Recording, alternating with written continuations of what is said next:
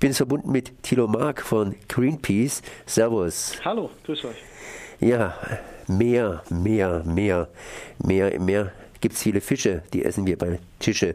Und äh, gestern, gestern äh, haben die EU-Fischereiminister beschlossen, dass das erstmal so bleiben kann. Sprich, dass wir jede Menge Fische aus dem Meer herausholen.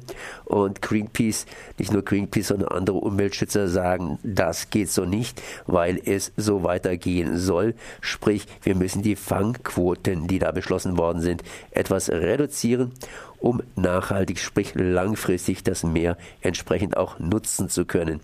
Was wurde denn gestern hier beschlossen? Die Fischereiminister haben zwei Tage gebraucht, um sich auf die Fangquoten für das Jahr 2015 zu einigen. Und zwar in dem, äh, in dem europäischen Anteil vom Nordostatlantik, im Mittelmeer und im Schwarzen Meer. Und naja, das ist so eine durchwachsene Bilanz, die wir ziehen. Es ist auf der einen Seite besser als äh, noch vor fünf Jahren, als die Fangquoten viel zu hoch festgesetzt wurden. Es ist aber noch bei weitem nicht das erreicht, was sich die Fischereiminister ähm, in die Papiere geschrieben haben und was Gegenstand der europäischen Fischereipolitik sein sollte. Also davon sind wir noch weit entfernt und deswegen äh, ist mein Kommentar dazu hm, schon ganz gut, aber hättet ihr noch besser machen können.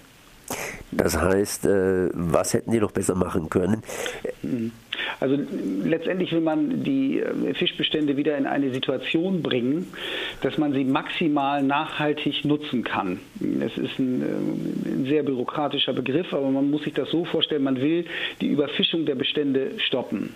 Und man hat sich dafür ein Datum gesetzt und auf dem Weg äh, zu diesem Datum muss man dann natürlich bestimmte äh, Schritte einleiten. Diese Schritte würden dazu führen, dass man die Fangquoten nur so festsetzt, wie es die Wissenschaft empfiehlt. Und genau das hat in vielen Fällen der Fischereiministerrat ähm, gestern Nacht eben nicht getan. Ähm, ich nehme mal ein Beispiel, die Seezungenfischerei im englischen Kanal.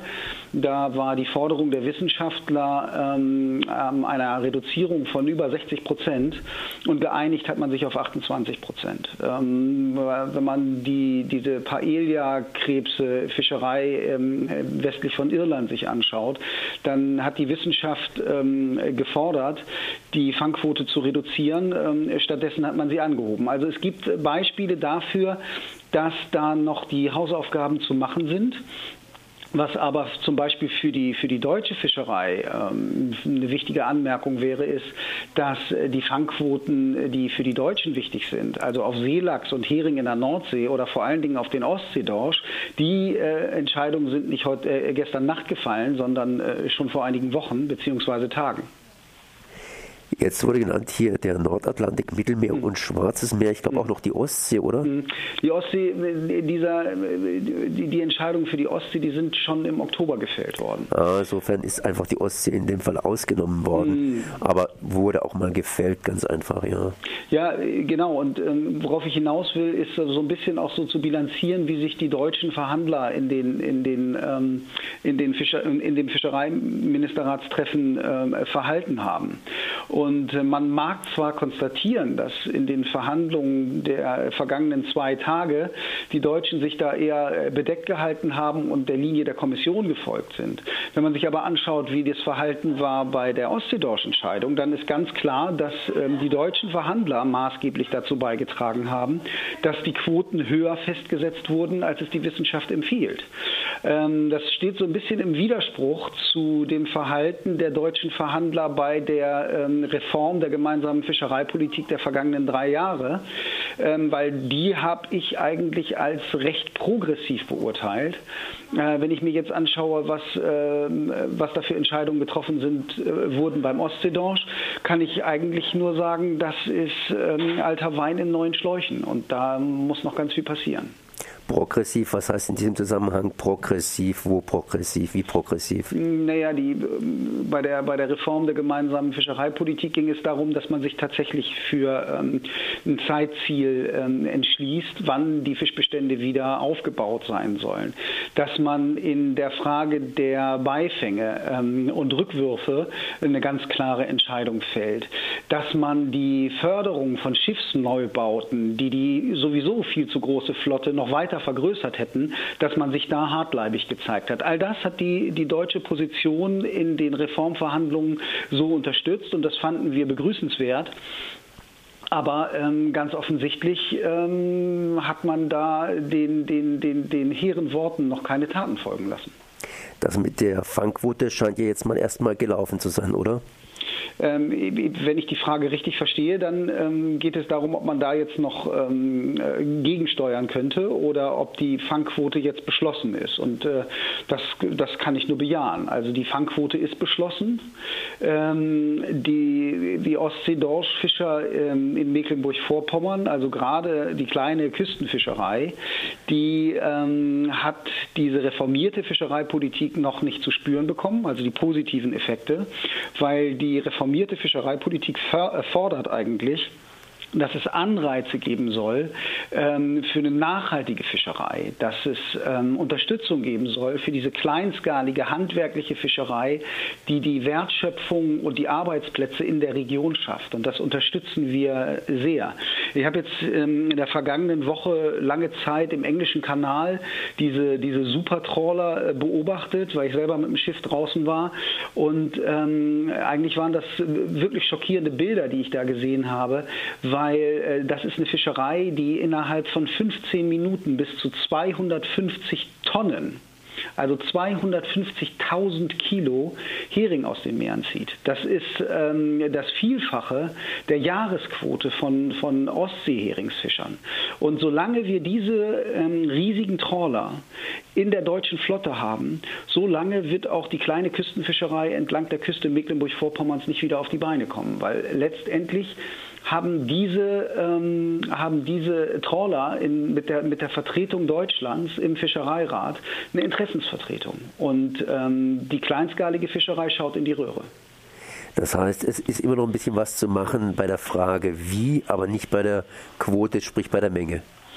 Nee, bei der, bei der Menge kann man, ähm, kann man auch noch besser werden. Das sagte ich eingangs. Also die Wissenschaft hat das eine empfohlen und ähm, der Rat hat jetzt das andere beschlossen. Also ähm, bei, ho bei, bei, bei, bei hohen äh, geforderten Kürzungen hat sich der Rat zu kleinen Kürzungen entschlossen und bei kleinen Anhebungen, äh, die die Wissenschaftler empfohlen haben, hat sich der Rat für hohe Anhebungen entschlossen. Also das, ähm, da ist man noch ein Stück weit entfernt von einer tatsächlich nachhaltigen Fischereipolitik für Europa.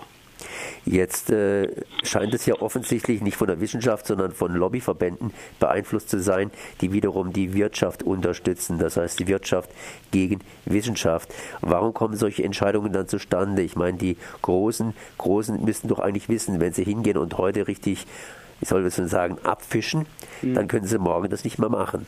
Ja, das liegt sicherlich in, im, im, im, normalen menschlichen Tun begründet, dass das so ist, dass der, dass der Blick auf kurzfristige Profite nach wie vor ähm, Vorrang hat vor nachhaltigen, in Generationen überschauenden und denkenden Verhalten. Gibt es da jetzt irgendwie eine Politik, dass man sagt, okay, heute können wir nicht mehr groß viel machen. Die Sache ist erstmal, wie ich es vorhin gesagt habe, etwas gelaufen. Dass man sagt, wir steuern hier um, zum Beispiel indem, wie es auch schon angedeutet worden ist, man die Kleinfischerei unterstützt. Das sind ja mhm. meistens Familienbetriebe, sage ich mhm. mal ganz romantisch verklärt. Mhm. Also es ist jetzt so, die, die Fischereiminister gehen jetzt erstmal nach Hause mit der Quote. Ja? Und ähm, es wird sich jetzt zeigen, wie diese Quote auf die einzelnen Fischereibetriebe bzw. Erzeugerorganisationen verteilt wird. Und ähm, da kann man dann natürlich nochmal Kriterien anwenden, die ähm, ökologische und ähm, sozioökonomische Aspekte mit berücksichtigt. Ähm, und das ist auch immer unsere Forderung. Also im Januar wird sich zeigen, ob die kleinen handwerklichen Familienbetriebe äh, bevorzugt behandelt werden bei der Quotenverteilung oder ob das ähm, nach althergebrachtem Muster passiert. Aber das kann ich jetzt noch nicht beurteilen, sondern erst im Januar. Aber ich kann ähm, also den, den, den Hörern versprechen, dass wir uns ähm, da auch entsprechend zu äußern werden, wenn es bei der alten ähm, Politik bleibt. Da könnte man eigentlich gerade hier Schluss machen und auf mhm. den Januar verweisen. Mhm, genau. Auf der anderen Seite, wir haben ja schließlich auch hier einen weltweiten Blick und mhm. wir, das heißt die Europäer, haben ja beschlossen, hier über den Nordatlantik, Mittelmeer, Schwarzes Meer und ein bisschen früher auch über die Ostsee, sprich mhm. über unsere Meere. Aber auf der anderen Seite, unsere Fischer fischen ja schließlich auch weltweit, mhm. sprich vor Afrika und so weiter. Ja, das stimmt.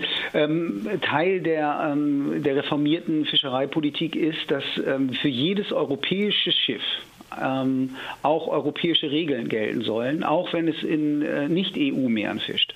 Das heißt, ähm, zum Beispiel vor Westafrika dürfen die ähm, europäisch geflaggten Schiffe auch nur nach europäischen Regeln fischen. Und das heißt, ähm, die dürfen nur den Überschuss abfischen, der nicht von der eigenen westafrikanischen Fischerei genutzt wird. Ähm, es gibt dann entsprechende Fischereipartnerschaftsabkommen. Damit findet im Grunde genommen die Europäische Union die, ähm, die, die westafrikanischen Staaten ab, ähm, damit europäische Schiffe vor Westafrika fischen dürfen. Aus unserer Sicht ein vollkommen verfehlter entwicklungspolitischer Ansatz. Letztendlich müsste man nicht die Grundlagen dafür schaffen, dass europäische Schiffe den westafrikanischen afrikanischen Fisch ausbeuten, sondern im Gegenteil. Man müsste mit Entwicklungshilfezahlungen dafür sorgen, dass westafrikanische Schiffe diesen Fisch ausbeuten können und dann gewinnbringend auf den europäischen Markt bringen. Das wäre echte Entwicklungspolitik, aber davon sind wir noch weit entfernt. So Thilo Mark von Greenpeace zu den Fangquoten, zu der Fangquotenvergabe der Europäischen Union. Ich danke mal für dieses Gespräch.